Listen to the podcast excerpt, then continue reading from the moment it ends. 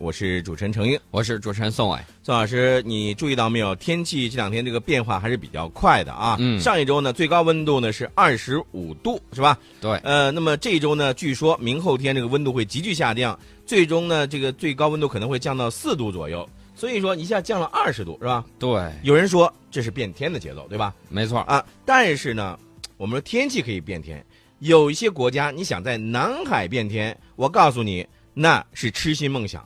对，这个我们的驻美大使崔天凯呢，就跟美国说了一句话，说美国对南海战略误判要付大代价。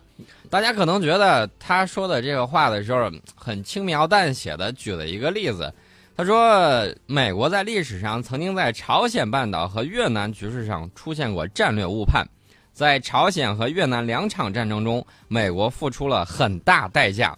大家觉得不觉得这好像是在描述一个历史事实？历史何曾相似，是吧？呃，其实呢，这个说的话已经非常的重了。你，我们要明白这个外交官这种委婉的这种话语之内嗯包含的这种威慑的这种成分。嗯美国当年呢不相信中国人民的力量，然后呢在朝鲜半岛吃了瘪，然后呢又到越南想去试试身手，结果呢我们告诉他，北纬十七度线你是不能过的。第一次嘛，北纬三十八度线他不听，他觉得你说那是什么呀？我世界第一啊！等到第二次在越南战场呢，越南战场上的时候，北纬十七度线说不过就不过。美国这个驻越的这个司令官呢，多次要求这个总统说我要这个往北边轰炸，这个美国总统就说了，千万不能啊，别往那边去。为什么呢？担心中国会出兵嗯啊，中国已经警告过他们了，然后老老实实的就不出兵了。大家想一想，最近一段时间，包括在朝鲜半岛，包括在南海，美国呃这个有点炸翅儿的意思。没错然后呢，还今天就在今天，和韩国总共集结了三十万的军队，到四月三十号呢，要举行一个两场联合大的军演。对，要进进行这种大的军演。大家想一想，他在举行这种军演的时候，会不会抽冷子，搞一个什么外科手术式的打击，搞一个斩首行动什么之类的？美国一直在寻求这样的机会。那么现在呢，我们已经告诉他了，不能战略误判哦，勿谓言之不预哦，亲，已经嗯告诉你了。呃，之前呢，我们在南海建设的一些设施呢，主要是用于民用的，你像导航啊、气象啊、环保等等。但是呢，你发现没有，宋老师，这些这个美国呢，一直是把这个军事化的这个帽子呢扣到了咱们的头上。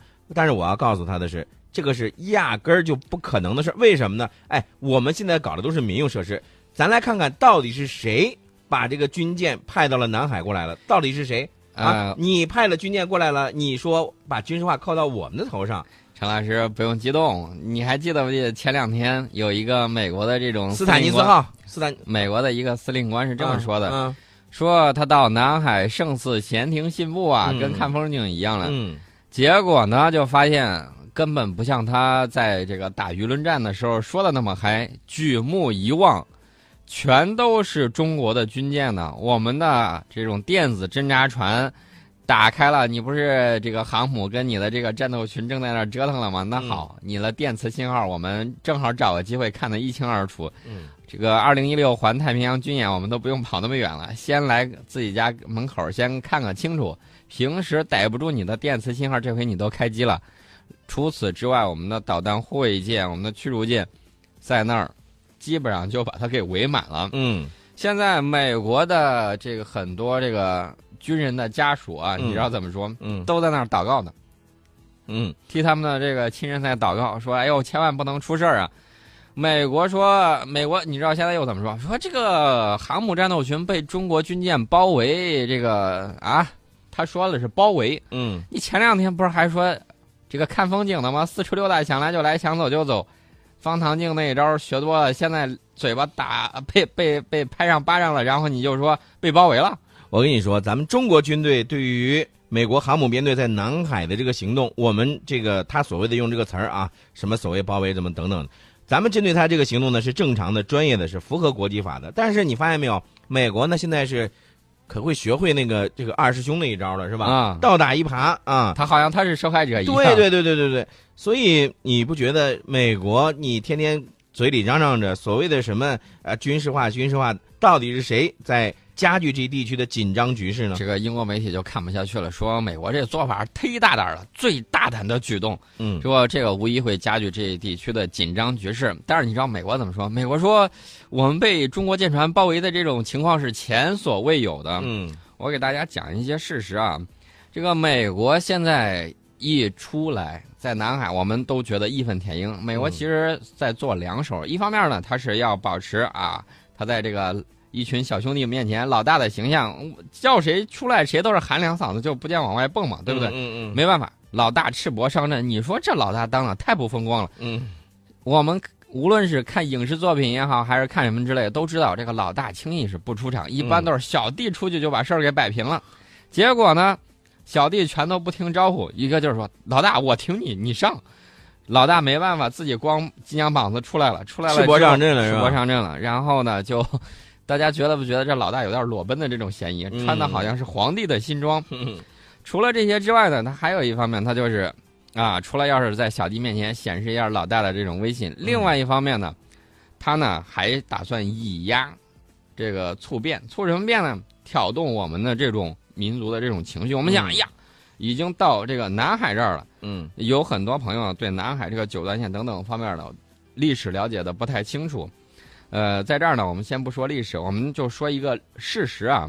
上个世纪六七十年代的时候，美国可是把黄岩岛当成他打靶的基地的，嗯海军打靶直接照岛上岛上打。嗯那么现在黄岩岛在谁的手里？大家就看到没有？此消彼长，美国在战术上是采取了一种进攻的这种姿态，那么我们在战略上是一种前进的这种状况。嗯战术上我们是防御，美国呢想在战术上把我们堵在南海。嗯战略上我们看得很清楚，就是一点一点一点，我们的在怎么说呢？就是恢复我们当年对南海进行有效管控。我说的是有效管控啊，嗯你实力达不到的地方，你就没有办法有效管控；嗯你实力达到了，你才能够进行有效的管控。对，达到历史中，比如说像郑和下西洋那种状态，要达到那种状态，战略上我们看到我们是在一点一点的在不断的主动的进取。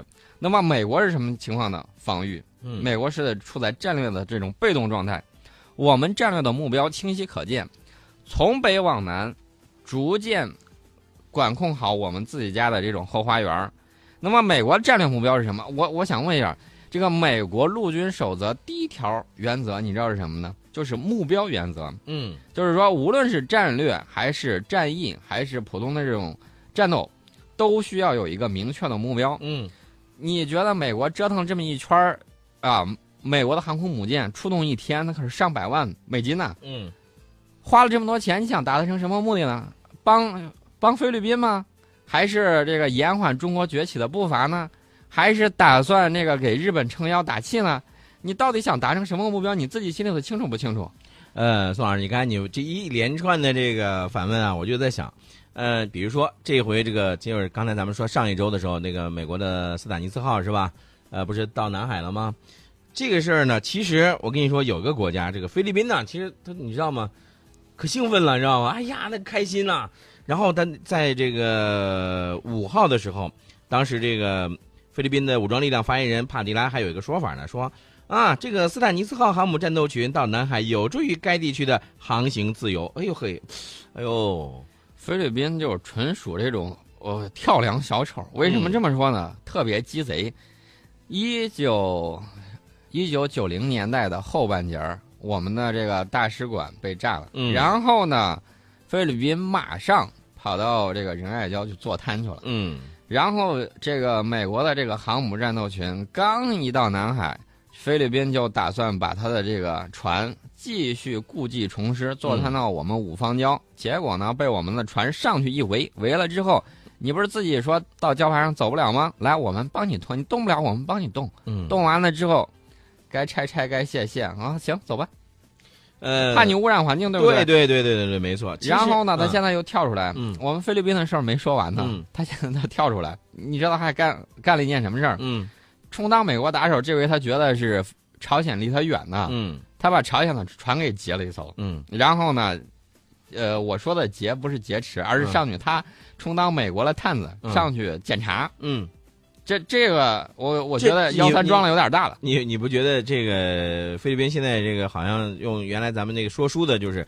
吃了雄心豹子胆啊？，对，所有的这些根源呢，我们应该从这个经济上去找这方面的东西。嗯美国呢一直非常焦虑。首先呢，他面对中国经济的这种发展，他比较焦虑。虽然他是世界第一，但是呢，他明白一个事儿：中国这个是制造业大国，美国金融大国，很多地方它是第三产业，它产业空心化嘛。